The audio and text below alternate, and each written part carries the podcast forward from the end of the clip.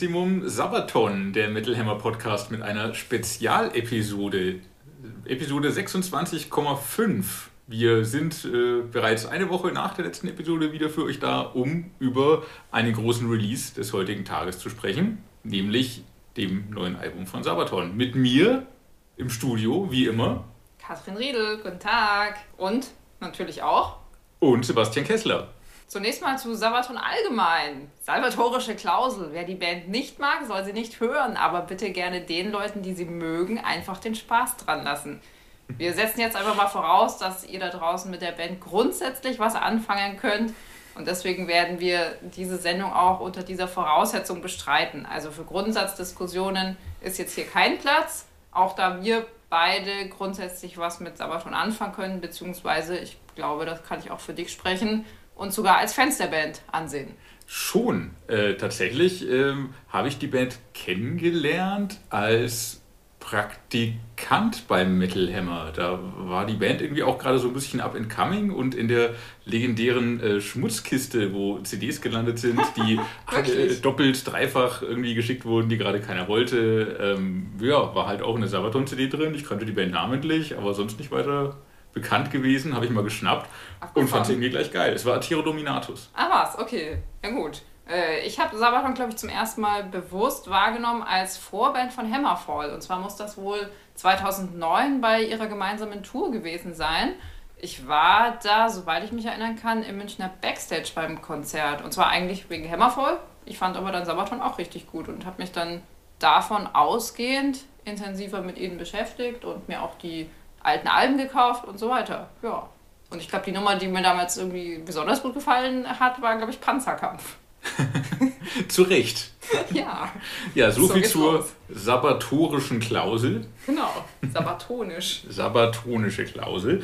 Ähm, was wir heute tun werden zum Album-Release-Tag, den wir feiern, von The War to End All Wars, ist einerseits über das Album zu sprechen, über ja, ein bisschen Sabaton im Allgemeinen und natürlich auch die Band selbst zu Wort kommen zu lassen. Wir haben ja ausführlich gesprochen mit Sänger Joachim Broden für unsere Titelgeschichte im noch aktuellen Metal Hammer. Auszüge aus diesem Interview werden wir am Ende dieser Podcast-Episode hier im englischen Originalton hören. Im Deutschen lest ihr das, wie gesagt, in der noch aktuellen Ausgabe.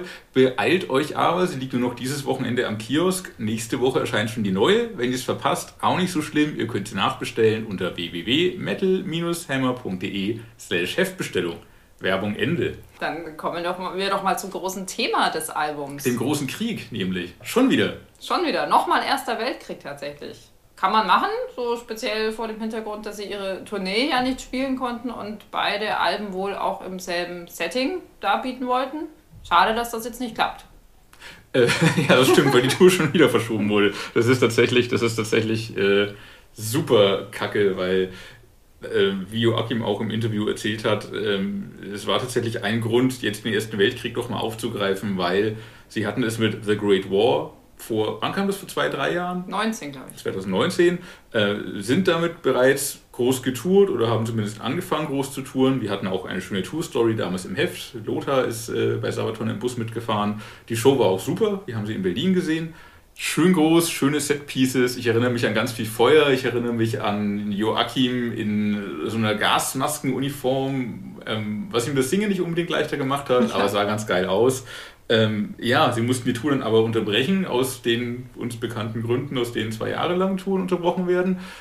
Haben sich dann aber gedacht, okay, jetzt haben wir die schönen Ersten Weltkriegs-Deko-Elemente allesamt und irgendwie jetzt ein neues Album über was auch immer Wikinger, äh, schwedische History oder was auch immer, passt dann halt nicht mehr. Wäre irgendwie schade drum. Darum zurück zum Ersten Weltkrieg. Ja, ich persönlich hätte mir ja, wie ich das schon mal in einem Seitenhieb im Heft angedeutet habe, äh, auch mal ein Heroes 2 vorstellen können. Also ein zweites Album zum Thema Heroes, Helden. Und zwar über die Helden an der Corona-Front. Wäre dann halt ein bisschen aktueller gewesen, vielleicht ein bisschen exotisch der Wunsch, aber hätte definitiv zur Lage gepasst. Und wäre vielleicht auch mal die Chance für Sabaton gewesen, diese Thematik ein bisschen anders anzugehen. Ja, es ist hart, das mit einem Krieg zu vergleichen, aber kann man machen, theoretisch. Wollten sie aber nicht, verstehe ich auch. Also nochmal Erster Weltkrieg. Ja, schöner Gedanke mit den Corona-Helden, aber ich glaube tatsächlich ein bisschen zu, wie soll ich sagen, feuilletonistisch gedacht. Also bei Sabaton geht es ja doch eher direkt aufs Maul mit den Gewehrkolben und mit dem großen Panzer.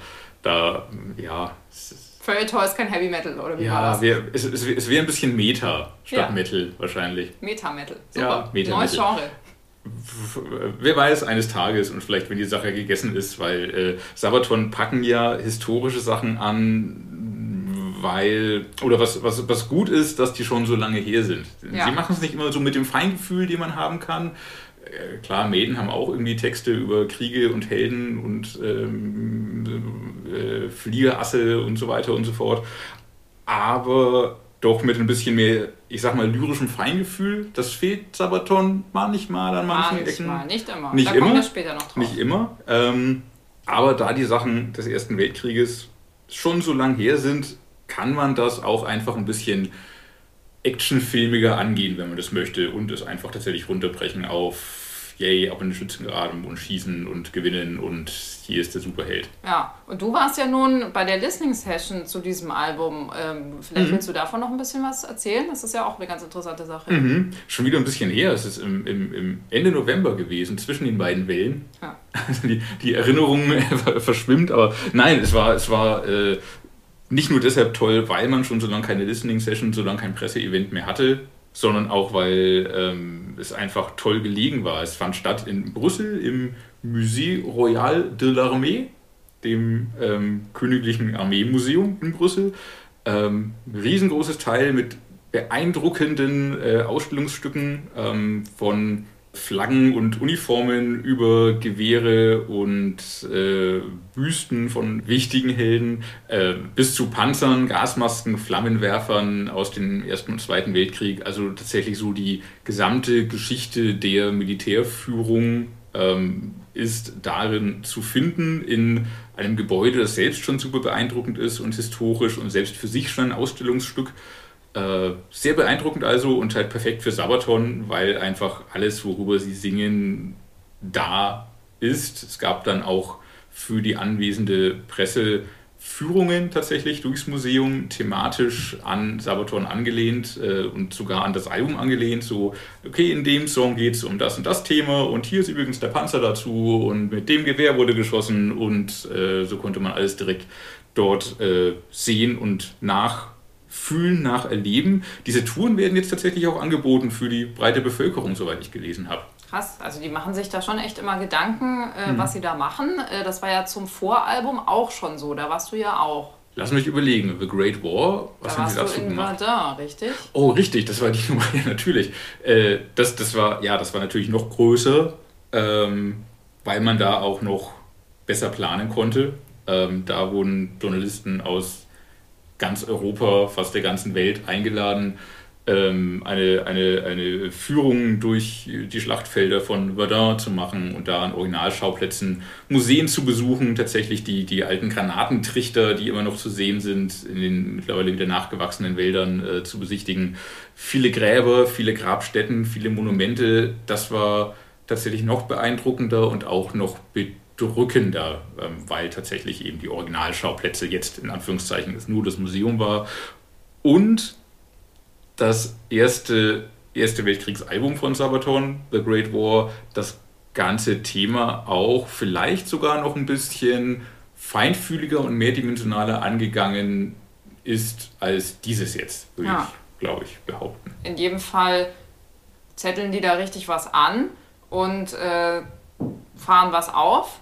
Äh, ich war tatsächlich, um noch ein bisschen weiter zurückzublicken, 2010 auf der Listening Session zu Code of Arms. Äh, das war das fünfte Album, wir erinnern uns. Das war noch zu einer Zeit, wo Sabaton längst noch nicht diese Größe erreicht hat. Mhm. War auch tatsächlich eine meiner ersten Reisen als freie Mitarbeiterin von Metal Hammer. Schön. Ich war damals riesiger Sabaton-Fan und dürfte wirklich dahin. Das war total krass. Und dann direkt zur Band nach Falun, also in ihre Heimatstadt quasi. Und das Ganze fand irgendwann Anfang des Jahres statt und es ging erstmal los damit, dass die Promoter von Nuclear Blast von Stuttgart aus nicht fliegen konnten, weil es einen Schneesturm gab. Grüße an Wossi an dieser Stelle. Äh, jedenfalls sind dann die ganzen Journalisten nach Stockholm geflogen und wurden da tatsächlich von der Band höchstpersönlich am Flughafen abgeholt.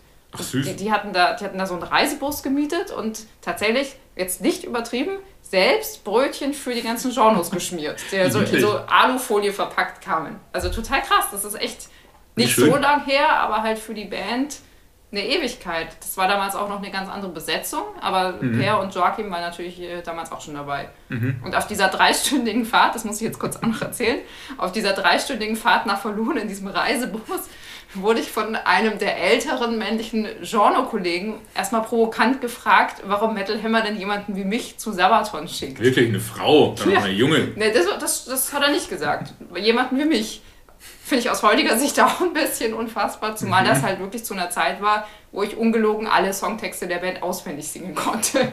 Aber ja, so war das damals. Ja, das typische Nenn drei Songs-Phänomen. Ja, so ein bisschen. Ja. Aber die Listening Session war ziemlich cool, fand in so einem Rathauskeller, Rathauskeller oder was äh, statt gab richtig viel Essen und Trinken und nachts dann auch noch eine Party und ja, war eine richtig äh, schöne Sache. Schön. So war das damals. Stimmt, das war wirklich groß vor, kurz vor dem großen Durchbruch. Ja, das war, glaube ich, das so. erste Album auf Nuclear Blast. Mhm. Und das Album vor Carolus Rex wahrscheinlich, oder? Also Carolus Rex zähle ich immer so als das Durchbruchalbum. Das war auch das erste, mit dem sie den Metal Hammer-Titel dann hatten. Ja. Ja. Und äh, schön, ich glaube, diesen Rathauskeller kenne ich auch von außen, weil ich ah. auch mal Falun besucht habe. Äh, und zwar nach einer Listening Session. Das war zum Album, war es Heroes oder war es The Last Stand? Ich glaube, es war The Last Stand.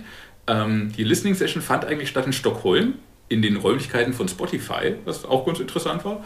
Ähm, danach war natürlich irgendwie groß Aftershow-Party in Stockholm im Hardrock Café und ähm, der Plan war ursprünglich am Tag danach mit Sabaton in Stockholm in einem Museum irgendwie noch so für, für Metal Hammer was Exklusives zu machen.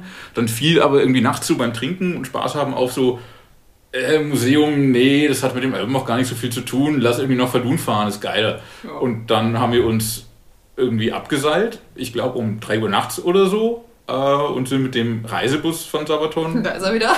wieder der Reisebus, genau, nach Falun gefahren. Ähm, nur die Band und ich, die restlichen eingeladenen Gäste, äh, waren ja irgendwie in Stockholm im Hotel untergebracht. Ähm, ich auch ursprünglich, Hotel also schnell ausgecheckt, irgendwie mitten in der Nacht und danach nach Verdun geflohen im Reisebus. Äh, mit an Bord Peter Tetgren, was auch sehr legendär war. Ja. Der hat das Album dann, da damals produziert, darum war der mit und, und hat halt auch irgendwie gut Party mitgemacht und dann saß man so im Reisebus und er hat mit Per noch irgendwie gesprochen über das damals kommende Pain-Album und dass ihm da noch ein paar Songtexte und Melodien fehlen und haben irgendwie Songs durchgesprochen und schon Sachen vor, ähm, ja, sich selber vorgesungen gegenseitig und geguckt, wie irgendwie die Melodielinien da sein könnten. Das war ganz geil. Und dann bin ich tatsächlich mit Tetgren zusammen im Reisebus unten in, in der Lounge noch äh, versackt und bin mit ihm zusammen in den äh, Sonnenuntergang gefahren, während Ist die anderen gepennt haben. Und er hat mir irgendwie sein Herz ausgeschüttet und man hat philosophiert. Das war echt schön das sind doch Erlebnisse, die wir gerne mal wieder hätten, äh, wenn die allgemeine Lage es wieder zulässt. Ja, einige schöne Sabaton-Erlebnisse. Ja, aber wir Fall haben gehabt. uns, glaube ich, ein bisschen verquatscht, weil eigentlich wollten wir über das Album reden. Ach ja, stimmt, richtig. Da war ja was. Richtig, Erster Weltkrieg. Ja, äh, erstmal vielleicht zu dem Rahmen, den das Album hat. Äh, Finde ich sehr episch. Also erinnert mhm. mich etwas an The Art of War. Da gab es ja auch so eine weibliche Sprecherstimme. Mhm. Äh, und die Idee in die Thematik so mit dieser Frauenstimme ein- und wieder auszuleiten, gefällt mir eigentlich ganz gut. Ja, das ist echt ein schöner Rahmen, den sie da geschaffen haben. Ähm, die Einleitung ähm, Sarajevo und das Outro Versailles, der Anfang des Krieges und das Ende des Krieges. Ähm, tatsächlich auch ähm, stilistisch mal anders, als man Sabaton sonst kennt, weil ein bisschen experimenteller und freier sozusagen. Die beiden Songs bauen aufeinander auf. Der eine ist so der, ja, der, der, der düstere Beginn und am Ende eigentlich fröhlich, aber dann doch wieder mit, ah, ist der Krieg wirklich vorbei? Vielleicht nicht. Fortsetzung folgt. Dieses Anfang, diesen Anfang und das Ende zu haben, zwischendurch ist es nicht so konsequent durchgezogen. Ich glaube, das stört dich auch ein bisschen an dem Album. Chronologie, ja. Also die Tracks sind wohl absichtlich, wie Joachim ja sagte, äh, eben nicht chronologisch angeordnet, wenn ich das richtig verstanden habe. Kann man schon machen, wenn es musikalisch besser passt, okay. Ich finde es trotzdem seltsam, dass diese beiden äh, Soldier-Stücke direkt hintereinander stehen, aber es ist nur eine Titelfrage. Das waren die. Die Unkillable Soldier und ähm, Soldier, Soldier, of, of Heaven, ja. genau. Und äh, das ist, also das ist wirklich nur eine Titelfrage. Ähm, höchst befremdlich finde ich dagegen tatsächlich, äh, dass diese beiden Friedensstücke direkt hintereinander stehen. Und zwar Christmas Truth, das war laut Historie 1914, mhm. und dann eben die, die Ausleitung der Friedensvertrag von Versailles, was ja nur 1918 war. Und das passt für mich irgendwie nicht mhm. so richtig gut zusammen. Bei den anderen episodenhaften Stücken ist mir, ist mir das Chronologische so ein bisschen egal. Das mhm. stört dann auch nicht, wenn das so ein bisschen durchmischt ist. Aber in dem Fall finde ich es irgendwie seltsam. Ja, sie haben da wirklich darauf gesetzt, ähm, dass die Dynamik des Albums stimmt, dass es also mit Kracher-Songs losgeht und dass man dann die, die ruhigen eher nach hinten packt. Äh, chronologisch wäre Christmas Truth eben die ganz am Anfang gewesen, wo ähm, The Unkillable Soldier gewesen wäre, ist irgendwie unklar, weil da geht es halt um einen Typen, der einfach nicht sterben wollte. Der war irgendwie den ganzen Krieg dabei und hat danach, glaube ich, noch einen Krieg mitgemacht. Ja, apropos, wenn ich da mal kurz äh, einhaken darf. Ja. Das hätte ich eigentlich auch interessant gefunden. Also wenn da wirklich ein Typ ist, der quasi den ganzen Krieg dabei war, dann wäre das doch vielleicht auch eine spannende Geschichte gewesen, die man so durchlaufend hätte erzählen können. Das stimmt natürlich. Wahrscheinlich hätte der Typ ordentlich Stoffe gegeben für ein ganzes Album. Das kann gut sein hätte dann aber wieder nicht unbedingt bei den Geschichten mitgemacht, ja. die Sabaton halt erzählen wollten. Sie sind da ja immer, sie, sie, schreiben ihre Songs ja so, dass sie irgendwie so Ideen für Songs haben und sie haben irgendwie so Ideen, also text, text, textliche Ideen und sie haben irgendwie Ideen für Musik und dann gucken sie, welche Musik zu welcher Songidee textlich passen könnte und finden manchmal einfach nichts. Ja. Und diesmal hat es halt irgendwie so gepasst, dass sie für genau diese Themen die richtige Musik hatten. Ähm, und ja, so, so, so ein enges Korsett, wie sie auf Carolus Rex hier irgendwie auch hatten, da hat es geklappt, legen sie sich offenbar nicht mehr so gerne auf. Ich finde es auch okay, äh, dass man das so macht. Mhm. Äh, und ich finde es auch besser tatsächlich, dass man dann sagt, ja, nee, das passt jetzt hier nicht, das stellen wir zurück. Mhm. Weil äh, Glück, also wir, wir sollten in jedem Fall froh sein, dass nicht wieder so ein Bauchplatscher rauskam wie, äh, ich möchte nochmal erinnern an To Hell and Back das war damals dieser Superhit. Song über, ja, eigentlich schon. Das war damals dieser Song über die, die posttraumatische Belastungsstörung ja. bei Soldaten. Der war aber halt so super fröhlich und live wurde immer so schön mitgehüpft zu dem. Das hat einfach überhaupt nicht gepasst. Also das war einfach so, ja. so dass man sich, wenn man wusste, worum es da geht, dass man sich fragte, so, warum macht ihr das so? Das muss so nicht sein. Ja, das ist tatsächlich richtig. Da war die äh, nicht Textbildschere, sondern Musik-Textschere, Text-Musikschere ein bisschen weit offen ähm, trotzdem, äh, wie gesagt, da hat diese Cowboy-Melodie irgendwie zu den Texaner gepasst. Ja. Und das war irgendwie der Song. Ja, der aber Song war auch super, aber ja. es ist halt komisch. ja, Manchmal in der Tat. ist es komisch. In der Tat. Äh, so weit auseinander geht auf dem Album die Text-Musik-Schere nicht. Ja. Äh, trotzdem, wie ich schon erwähnt habe, auf dem Erste Weltkriegsalbum davor, auf The Great War, haben sie das Thema tatsächlich noch ein bisschen, finde ich, mit mehr mit mehr ähm, Wucht und ich sag mal, ich nenne es mal Poesie angefasst als auf diesem jetzt. Mhm. Hm, haben Sie schon mal gemacht, müssen Sie darum nicht nochmal machen. Jetzt ist es, wie du auch schon gesagt hast, episodenhafter tatsächlich. Ja. Und das ist auch an der Stelle voll okay, weil Sie sehr spannende Episoden rausgesucht haben. Sehr krasse Geschichten, die man zum Teil kannte, Christmas Truce, der Weihnachtsfrieden ist ja super bekannt, von den Harlem Hellfighters hat man auch schon gehört, aber halt auch super bizarre, wie den Unkillable Soldier, der einfach nicht sterben wollte und aber auch Kontroverse wie Stormtroopers. Da habe ich tatsächlich auch mit Joachim drüber gesprochen. Das äh, lesen wir im Heft, das hören wir auch nachher noch im Interview. Es geht halt um die Sturmtruppen. Wenn man weiß, dass die Sturmtruppen des Ersten Weltkrieges danach politisch vereinnahmt wurden und der Vorläufer der SA und der SS waren, ist es unter dem Gesichtspunkt nicht geil, wie heroisch das ist und dass man selber da sitzt und eigentlich mitsingt und das alles sehr geil findet und das einfach Heldenverehrung ist. So meinen Sabaton ist aber ja eben nicht. Das erklärt Joachim auch schön. Ähm, sie halten sich aus der Politik raus. Ähm, in dem Song geht es darum, dass die Sturmtruppen in der Art und Weise neu waren als Instrument des Krieges und wie sie gekämpft haben, war eben sehr heroisch und sehr nach vorne und so ist dann halt auch der Song. Weiter hinterfragen sollte man das dann einfach nicht an der Stelle. Okay, ja. Das ist in jedem Fall einer, einer der richtig guten Songs, finde mhm. ich. Äh, ein bisschen schneller, äh, ziemlich typischer Sabaton-Song. Schnell vorangehend, verspielte Gitarren, atmosphärisch auch irgendwie pompös mit diesen Männerchören zwischendrin. Mhm. Also schöne Headbang-Nummer und wird live wahrscheinlich auch super funktionieren, mhm. denke ich mal. Das glaube ich Der auch. Killable Soldier genauso. Ja, absolut. Dazu gibt es auch dieses absurde Video, weil, weil, weil der Typ halt nicht sterben wollte, äh, haben sie das auch so Monty Python-mäßig aufgegriffen. Ja, ein bisschen drüber. Ein bisschen drüber. Die Band selber schießt den Typen kaputt und der steht einfach immer wieder auf und macht weiter. Darf man nicht so ernst nehmen. Das ist dann eben halt wie ein, wie ein man muss Sabaton nehmen wie ein Actionfilm. Ja. Nicht wie, nicht wie ähm, eine tatsächlich historische Belehrung, auch wenn sie auf den historischen Begebenheiten fußen und die auch durchaus ernst nehmen, wo ja. sie ernst zu nehmen sind. Vielleicht noch ein paar weitere Songs. Äh, ja. Dreadnought fand ich anfangs etwas lahm. Es ist halt so eine eher langsame stampfende mhm. Nummer. Mhm. Ich musste dann aber leider feststellen, dass sich der Song bzw. die Refrainzeile als erster Ohrwurm bei mir festgesetzt hat. Gerade dir tatsächlich. Und zwar irgendwie, their foes can't believe their eyes, believe their size. And mhm. Dreadnoughts did not dread at all. Mega. ja. Schon episch. Auch diese, diese Meeresgeräusche, Entschuldigung, diese ja. Meeresgeräusche im Hintergrund sind super. Seeschlacht ist ja irgendwie auch immer spannend. Da muss ich auch gleich an Wolfpack denken, diesen mhm. U-Boot-Song, der damals auf, ich glaube, Primo Victoria äh, veröffentlicht wurde. Auch toll. Mhm, total. Und ja, ist halt ein Song über Schlachtschiffe, der ist ein bisschen gemächlicher, aber knallt dafür auch ordentlich rein. Die sind ein bisschen größer und ein bisschen schwerfälliger. Ja, total. Harlem Hellfighters geht halt ordentlich nach vorne. Das ist ein echt heavy, echt schneller Song. Ähm, wie die Hellfighters selber halt auch nach vorne gegangen sind. Ähm, auch das kommt im Interview nochmal zur Sprache, ähm, dass da auch nur ein Teil der Geschichte sozusagen aufgegriffen wird, nämlich dass äh, diese, diese äh, Division aus äh, afroamerikanischen Soldaten so entstand, weil die weißen amerikanischen Soldaten oder viele der weißen amerikanischen Soldaten nicht mit ihnen mitkämpfen wollte. Also äh, ein sehr rassistischer Hintergrund, der in dem Song nicht vorkommt.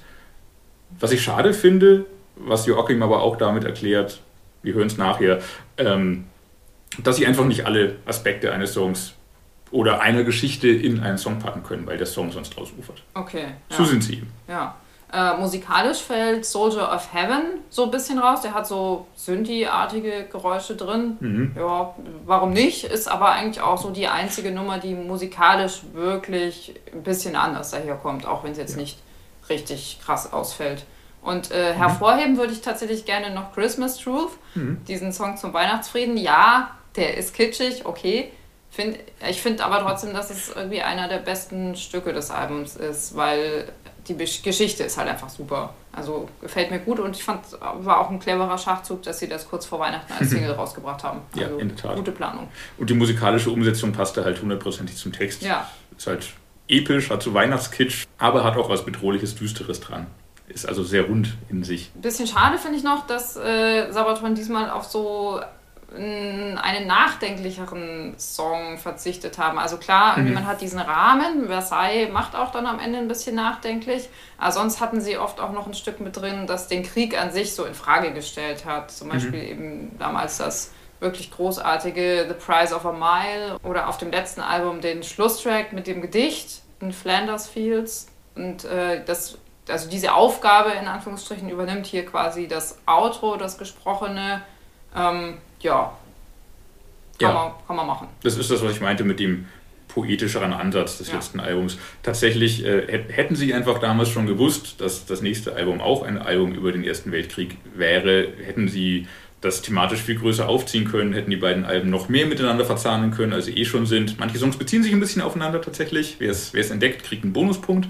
ähm, und äh, ja, allein der Song The War to End All Wars, der ja auf The Great War steht, hätte halt wunderbar auch auf dieses Album gepasst. Das ist aber auch eine gute Überleitung. Total. Ich, ich finde es auch echt legitim, da noch ein zweites Album zum Ersten Weltkrieg zu machen. Ähm, in meinen Augen wäre es aber doch vielleicht geschickter gewesen, das ein bisschen anders aufzuziehen. Also vielleicht eben mit einem, wie gesagt, mit dem Protagonisten, dem man durch den Krieg folgt oder ähnliches. Es ist halt, sind einfach weitere Episoden. Das wollten, mhm. glaube ich, die Fans auch so. Sabaton haben ja offenbar viele Vorschläge von den Fans bekommen nach dem ersten Album, was man da auch machen kann. Ähm, ja, es ist schon, also es ist ein gutes Album, ähm, aber ich empfinde es tatsächlich als zweiten Teil zu etwas, das man irgendwie schon kennt. Also wenn man es böse ausdrücken will, es sind quasi die Themen, die es nicht aufs erste Album geschafft haben. Eine B-Seitensammlung ist vielleicht ein bisschen hart ausgedrückt, okay, aber so in die Richtung geht's schon ein bisschen. Ja, äh, ich habe mit Joachim auch versucht, äh, einen, einen Namen dafür zu finden. Er, er selber hat es ein Geschwisterchen genannt. Ja. Wir haben uns dann aber auch auf einen, einen DLC verständigt, einen Videospieler unter uns Wissens, Downloadable Content, also einfach ein, ein Bonusalbum zum Album. Okay. Ja, eine, eine Erweiterung. Ja. Erweiterungspaket wäre das deutsche Wort vielleicht. Äh, wer das Album tatsächlich unbedingt in äh, chronologischer Reihenfolge hören mag, kann sich entweder selber eine Spotify-Playlist zusammenstellen oder wartet auf den Animationsfilm, der ja auch noch kommt. Das Thema greifen wir im Heft nochmal größer auf. Das müssen wir jetzt, glaube ich, nicht ausführen groß, aber ein Animationsfilm ist nicht nur in Arbeit, sondern gibt es tatsächlich bereits, der äh, 70 Minuten dauert und die Geschichten nochmal anders zum Leben erweckt und äh, so ein bisschen versucht, auch einen, einen roten Faden zu finden und das Ganze chronologisch zusammenpackt. Und jetzt haben wir sehr viel über das Album gesprochen lassen mal die Protagonisten selber sprechen und ähm, ja, haben auch über die Gemeinsamkeiten und Unterschiede von The Great War und The War to End All Wars gesprochen, womit wir auch bei dem Interview mit Joachim Brodin loslegen, nämlich die Unterschiede, was sie aus The Great War gelernt haben und auf The War to End All Wars jetzt umsetzen wollten, vielleicht anders gemacht haben. Der Schlüssel dahinter tatsächlich ist der Sound und die Produktion und von da ab hat sich vieles ergeben as it is not part two, but a sibling uh, add-on, maybe a kind of yeah, the album. DLC. DLC. yes. um, other things, uh, things that you have learned from the Great War, which you could now um, accomplish on yeah. the War to End All Wars. Actually, yes. Uh, I think uh, listening since some time had passed on the Great War, um, it's always easy to be, you know, absorbed by whatever you're doing and whatever you're doing something at the moment it's hard to be objective about it. So when listening to i always do that before we go into a new album. First i listen myself about sort of how did what was the previous albums like. Uh, and especially one thing I thought of, even though I really love the production, it sounds fucking massive, Great War, and so mm. it's like huge and epic, but at the same time almost distorted. You know, it really the whole sound is World War One. It's like mm-hmm. it's mm-hmm. almost distorting, like it's broken. You know. Mm-hmm.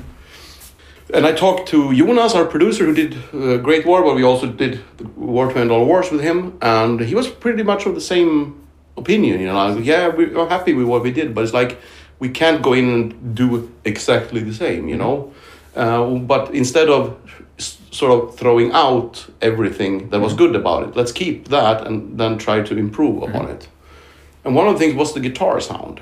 And uh, I mean, that's the biggest difference. There are several, several tweaks done on everything almost. But mm-hmm. the biggest, most drastic difference is a total different approach to guitar recordings and especially mixing. Mm-hmm. Because with a totally new sound, he modified an old Jonas modified an old rectifier, and we actually tried, managed to get heavier guitars mm-hmm. using less distortion with that, you know, totally different amp, you know, from the Marshall Jubilee edition we used mm-hmm. on on the Great War.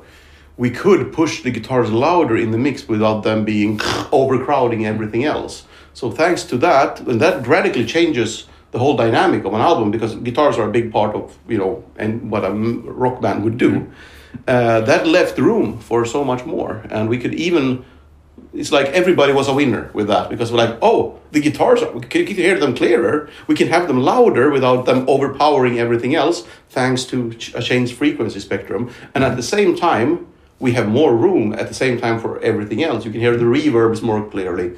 So it's it i think it sounds uh, I mean, it's subjective for every, everyone if it's a good or bad album song wise.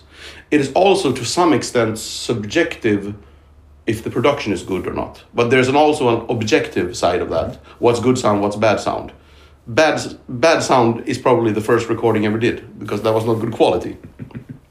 but I think from the, from the objective side of things, this is the best sound, sounding Sabaton mm-hmm. album ever, mm-hmm. actually. From mm-hmm. I also thought it's more guitar oriented in sound and in songwriting, I think. Yeah, I mean, especially with the song like Hellfighters that I wrote with Chris, who is a mad guitar player, you know, and uh, we just wanted to go all in and crazy. Mm-hmm. But on the other hand, as a you know anti-reaction to that, because we were so mm-hmm. into Hellfighters working with that, and it's so technical, and we were like, ah, we need a break. It shouldn't be this hard. Let's do something easy. And then we started on Soldier of Heaven, which has the least guitars on the whole album, you know. And the most daring song on the album, I guess. So would you Maybe. say it, it is it, it was it daring for you to do something like that, like a 80s synthy song? No, it wasn't daring. We were laughing just out of joy and, and fun, but we, we didn't think it was going to end up on the album. We were just having, you know, playing music because it's fun. And uh, we thought, well, it may be too much out there. Who cares? We're, we're having fun. We're writing music. Let's do it anyway. We can write other songs later. And uh, then uh, pretty much everybody in the band, like, no, it's great. It's like a 80s. Uh, 80s rock slash disco slash whatever, you know, Yeah. catchy tune. And we were actually laughing with, you know, not, you know, laughing at the situation, but how relieving it was. We decided there cannot be any complicated guitar riffs.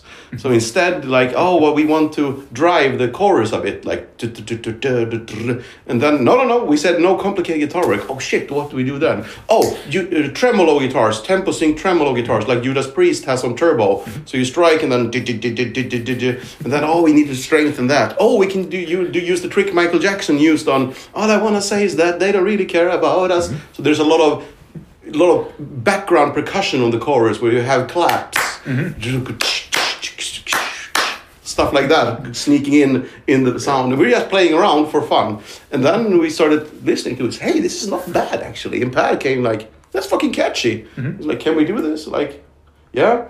And then we realized it's already so 80s. Let's embrace it. Then we added the extra do do do do do uh, synth toms, uh, so the Simmons drums. You already mentioned Christmas Truth, which mm-hmm. you now had the right music for the story mm-hmm. which you wanted to tell. Um, it has a certain sabotage and also Gallipoli vibe, doesn't it? Yeah. Yeah. And it's a waltz. Yeah. They were all brothers. Uh, yeah, I So you could dance to it. Yeah, nice. yeah, you couldn't dance a waltz to it. Uh, that was the first one. Also, big reason for performance anxiety because I think that's one of the best stories in military history. Maybe not the best, but one of certainly both from how interesting and good it is, but also how famous it is. So anything else than a song that I was proud of. I mean, everybody's going to have different opinions on a song. Is it good or bad? But at least for me, it has to be reach a certain level of quality that I can be very proud of. Uh, it has to be good for me, you know, and for us in the band, everybody, of course. But it starts with me then writing it, and that's probably that one on Bismarck. I don't think I've ever spent more time actively on a song. I mean, sometimes we write a song uh, yeah, like me and Chris, we wrote most of Attack of the Dead Men already for Heroes.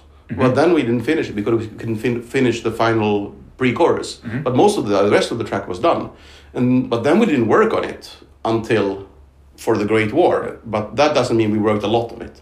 It was just lying around for several years. But for Christmas Truce, I have I have my first notes from even before we had done mastering Great War.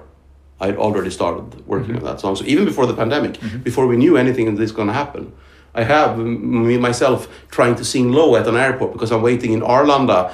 I can hear sort of uh, luggage coming on belt five, you know, like hey, we're all brothers unite, we're all friends. Waltz, waltz has to be a waltz, and you know, singing while trying to get notes out.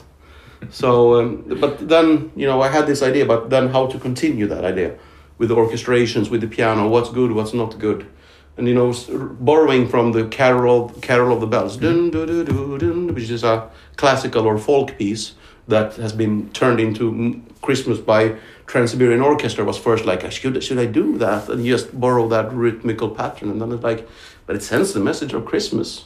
Yeah, so what? You know, mm-hmm. it's not like they wrote it. Yeah. It's hundreds of years old, you know. Another great story, which you already mentioned, was Harlem Hellfighters, which is great that you commemorate them uh, in, a, in a song. And they are very, very celebrated, but there is also this racistic background because they had been an Afro American um, army because the white Americans didn't want to fight with them. Yeah. And I think they also had a racistic backlash when they returned home to America, as far as I know. Yeah, they weren't it- invited in the didn't victory it to the story. What? That didn't make it into the, No, the song. no. I mean, eh, with everything, it feels like every song we do, we sort of have to leave half of it out because uh, we are doing like three and a half minutes of heavy metal or five minutes, Yeah. of- and especially with that brutal song that has to focus on the brutal time they spent in the trenches and the final months.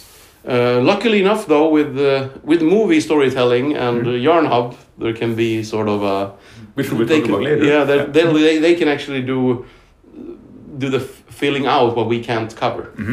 Because that's a problem, really. If there are several aspects to a story, Mhm.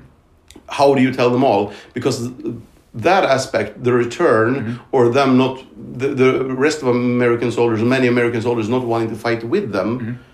that's a totally different song uh, emotionally. So that's a ballad, maybe, or a Mm-hmm.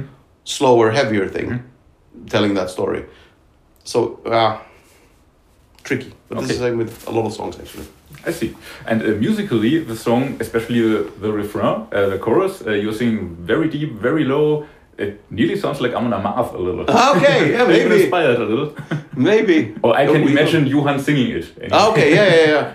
Yeah, absolutely. I mean, I uh, I really like them. It's you know, and not in a in a in a bad way. I, I'm not that much into harder metal. I I like uh, up until sort of the lines of heavy metal and uh, uh, more brutal stuff. I enjoy a lot of it, but in small doses and not very many of the bands. I mean, of course, Pantera, Sepultura back in the day and all of that, but. Um, Amon Amarth is technically too hard for me, but I really like it anyway. I don't know why, but it's probably the the way they tune their melodies. It's a they have a catchy thing in it somehow anyway. And I'm not gonna apologize. I like catchy music. Everybody who listens to Sabaton would understand that, you know. Another song which uh, has maybe I'm thinking it too deep and uh, too complex in in uh, well the the after aftermath of what happened is Stormtroopers. Really love the song. It's heroic. It's uh, Oh. Sabaton in your face and uh, going forward. Um, but as a German, uh, knowing that. Uh, of the the Sturmtruppen have been kind of the predecessors of what later became uh, SA and SS. Yeah. is I, I I- I felt a little disturbed because Ah. yeah No, but it's like it's about the evolution of technology. Mm-hmm. I don't know. It's uh, also a sister, not a joke, but Mm-hmm. an internal. What do you call it? Internal hint or internal Mm-hmm. thing where it's uh, the evolution of war and the new technology. Mhm. The first real track on the Great War is the future of warfare. We have the Mm-hmm. Yeah. tanks rolling out Yeah. now, and this is Stormtroopers. It's the coolest name of them all. We could have called it Jägers, like the Austro-Hungarians did, but all sides were experimenting with it. The Italians did, I think they were called Arditi. I can be wrong on this though, but they were experimenting with the same sort of development of warfare. And then, of course, so many fans have asked us, for real and for fun, please make a song about Star Wars. So, Stormtroopers it is, motherfuckers. You know. Absolutely, that's great. and as I said, great song, and uh, of course it's uh, impossible to to uh, put everything that came afterwards into the song and uh, the political. Oh, yeah, yeah, which yeah. came with the stormtroopers. But that's that's sort of that's not the Sabaton part. I mean, I'm interested Exactly. in history and the politics, but we're controversial enough as it is with what we're sing that if we even get into politics or religion, that'll be a whole different thing, Yeah. you know. Exactly. Yeah, but I also realized the, the parallels between the future of warfare, which Oh, is very technical, and the stormtroopers, which is also the future of warfare. One of the few who noticed, actually, yeah. That's, that's great. Another, well, very special topic is Lady of the Dark. It's not the first time that you sing about female soldiers. No. Um, is it important for you to, to kind of celebrate also the women of war in terms of equality or whatever? Mm, not really, it, but it makes it more fun and more exclusive. Uh, one of the things we have as a rule, because we discussed that topic actually, uh, something like Lady of the Dark or Harlem Hellfighters could be seen as a, you know, uh, what do you call it? A diversity thing exactly, or a yeah. diversity statement. Yeah, yeah. Well, it's actually not at all. The basis we decided long ago, we actually was talking about this already with Night Witches. The basis of the stories told should not be on that. It should be is this ignoring race, religion, gender? Is this story good without that factor? But then, absolutely, the fact that these things happened for the Night Witches or Lady of the Dark, that they were women, for me at least, I think it makes it even cooler. But they, that should never be the deciding factor if we should do the story at all. I see. That makes absolutely sense. And then at the end of the end to end all uh, the war to end all wars. Yeah. sorry. At the end of the war to end all wars, there is uh, Versailles, the second song on the album, which doesn't deal um, with war but with peace. Mhm. So, um, are you war very No, uh, yeah, well, yeah, from a personal perspective, yeah, if there were no more s- war wars, that would be better for all of us. But no, from a fascination uh, of history, I mean, I like all kinds of history, and I'm really genuinely interested in other things than military history as well. We wanted with Sarajevo, and uh, which is also not about war; it's about the outbreak of war, I guess. Right. Yeah. Yeah. Uh, we wanted them as a frame, um, and they were sort of intended to be that framework. We had we played with the idea of doing a chronological thing, but it didn't work out. Uh, we tried in you know changing the stories and topics because you want a good listener experience, experience as well. But then you'd have to start with like Race to the Sea after Sarajevo, then you'd go to I don't know what else, and then you'd go into uh, Christmas Truce mm-hmm. so early, and that's like that's a s- mm-hmm. not too much of a Yeah. tempo change that like we want to start an album like that. And then comes the next problem. We- We're singing about people like Adrian Carlton de Vialt and the Unkill- Unkillable Soldier. He was there for several years. Where do we put him? Because we don't sing about one event, but rather his involvement in the war. Mm-hmm. So for those two reasons, we have said, you know what, we are going to use Sarajevo and Versailles as sort of a framework, you know, to build it around, to tell here's where we're starting. Like a na- narrator, if you see a movie and it starts with somebody explaining what's happening, and then you're thrown into the movie, and towards the end, it sort of tells the story what's happening after. Yeah, um, it is album number 10. Yeah. Are Sabaton where Sabaton wanted to be with album number 10? Dude, I'm, uh, if you asked me 20 years ago, I don't think we'd, we were we were still dreaming of making our first album, so I can't I can't really tell. But yeah, we are getting closer and closer because I'm so happy the fact that I mean, yeah, when we did our first albums, we're proud of what we did, and it was. We did everything we could. We weren't better, you know. The pr- production was the best we could do. Uh, the musicianship was the best we could deliver. But yeah, absolutely. I think we're if we could have sounded like we sound today, we would have had the a, a sound on Prima Victoria much closer to this than that, and especially on Fist for Fight, for example. You know, but li- different times, different levels of professionalism for, on, on our part, different budget, different recording times. You know, uh, so yeah, we're getting closer and closer, and we're lucky because we never set goals, external ones. Uh, it was always mm-hmm. internal. Mm-hmm. How how can we become better? Mm-hmm. Instead of we got to be better than these guys, and, or we got to achieve this thing. But what happened then if our if our goal was to headline Wacken one day? I mean, actually, our goal we're drinking in 2000 or 99 was to one day play at Wacken. it took us nine years to get there for the first time. But you know, if we set the, then the whole idea and the goal and the mindset of oh headlining Wacken, which would have sounded r- ridiculous to us then, we would have laughed at, at anyone saying that. But um, then we would have achieved that now. But if it's an infinite loop, if our how can we write better songs? I mean, every song is not going to be better because it's subjective. How can we do better shows? A little bit same there, but if we're constantly trying to improve, we're only competing with ourselves, and we can always, fo- yeah, work with an infinite loop. Mm-hmm. And instead of focus on success, instead of focusing on money or the amount of people mm-hmm. at the shows, if we focus on trying to, I mean, sometimes we do shitty shows because bad circumstances or somebody had a bad day, you mm-hmm. know. Uh, but it can't be for lack of trying, mm-hmm. you know. And if we focus on be- how can we write better songs, better sound on an album, how can we do a better show, and if we keep trying in that way, and that's our focus, then more people at the concerts, money or success or whatever you want to do, there are consequences of that. Mm-hmm. So why should we spend any time focusing on any of those things? Mm-hmm. And we've now become to a certain level that we can also do stuff that aren't financially the smartest move, but it, because we do it because we want to and makes us happy. Mm-hmm. Or it's something fucked up and we just want to do it anyway. like, yeah, um, if the pandemic would have hit five years ago and we did- would have, would have done the same, we could not have invested the money even though we didn't have it, but dig from another treasure chest of royalties mm-hmm. To invest in making the Christmas Truce video because we wanted to. Um, when we started Sabaton Open Air, um, I mean, Sabaton Air Open Air doesn't really make money at all, you know. Yeah, still, still not. Yeah, but if you remove us, yes. Uh-huh. But, but we, but, I mean, it, it, it, it, it, it, it's, it's going around, but we play for free. Nor if we if we would have charged Sabaton Open Air what we normally charge a festival, it'll be bankrupt the first fucking year, you know. Okay. So from that too, point, too big for the own festival. yeah, but I mean it's fun, and we do it there, and also some of the bands we book mm-hmm. aren't there because they make financial sense to book, mm-hmm. like Crimson Glory, for example. Mm-hmm.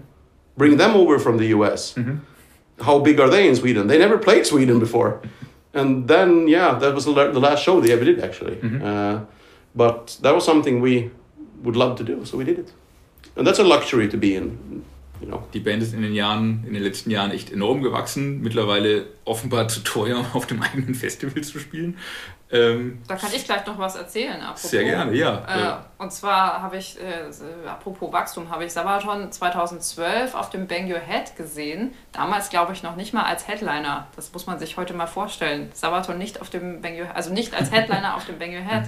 Total krass. Aber war, ein, äh, war wunderbar. Äh, Arm in Arm Headbangen, ein Bier nach dem nächsten. Songtexte laut mitbrüllen, war echt der Hammer. Äh, besonders wertvoll ist die Erinnerung für mich auch, weil bei genau dieser Aktion auch unser lieber Kollege Manu Liebler dabei war, der ja vor ein paar Jahren leider viel zu früh verstorben ist. Und es war ein wirklich tolles Wochenende mit ihm und mit unserer äh, guten äh, Freundin und Fotografin Claudia. Äh, ja, so kann man bei Sabaton feiern, so muss das sein, auch zu Zeiten, wo sie noch nicht ganz so groß waren. Ja, total. Und viele, viele schöne Erinnerungen, viele schöne Anekdoten und äh, hoffentlich und bestimmt werden Sabaton mit The War to End All Wars weitere Anekdoten und Geschichten schaffen. Ja, wobei die Tour jetzt leider verschoben wurde. Ja, Also aktuell spielen sie im deutschen Raum nur das Download Festival am Hockenheimring und das Frauenfeld Rocks in der Schweiz. Und die Tour steigt dann erst 2023. das ist echt frustrierend. Ziemlich, vor allem vor dem Hintergrund, dass sie deswegen quasi das Album ja so gestaltet haben. Und bis dahin, bis sie dann die Tour spielen, könnten sie fast noch einen dritten Teil aufnehmen. Ja, wer weiß, was da noch kommt.